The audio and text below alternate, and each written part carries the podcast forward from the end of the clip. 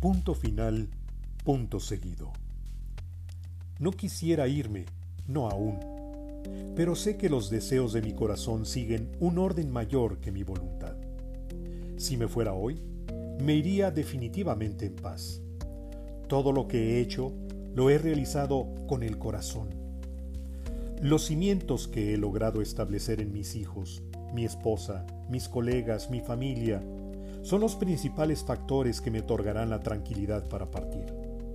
Mi final será una fiesta.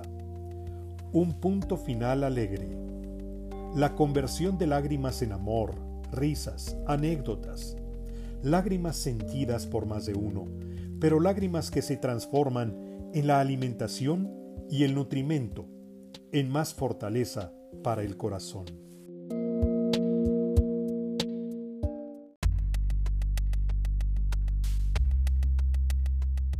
Que las lágrimas muten a bondad, feliz melancolía y satisfacción. Yo también he llorado y ahora me doy cuenta de que esas lágrimas se convirtieron en entusiasmo y fidelidad para mi vida. Llovió sobre mí y obtuve rectitud al andar. Lloré cuando mi padre se fue y cada llanto tuvo una connotación diferente. El agua limpió mis ojos y pude ver. Hubo formas y texturas, colores y sonidos. Es un punto final, es un punto final lejano. Tengo mucho que terminar. Se acumulan las letras y las sonrisas. Se aglomera la sinceridad y la pasión por decir las cosas como las entiendo.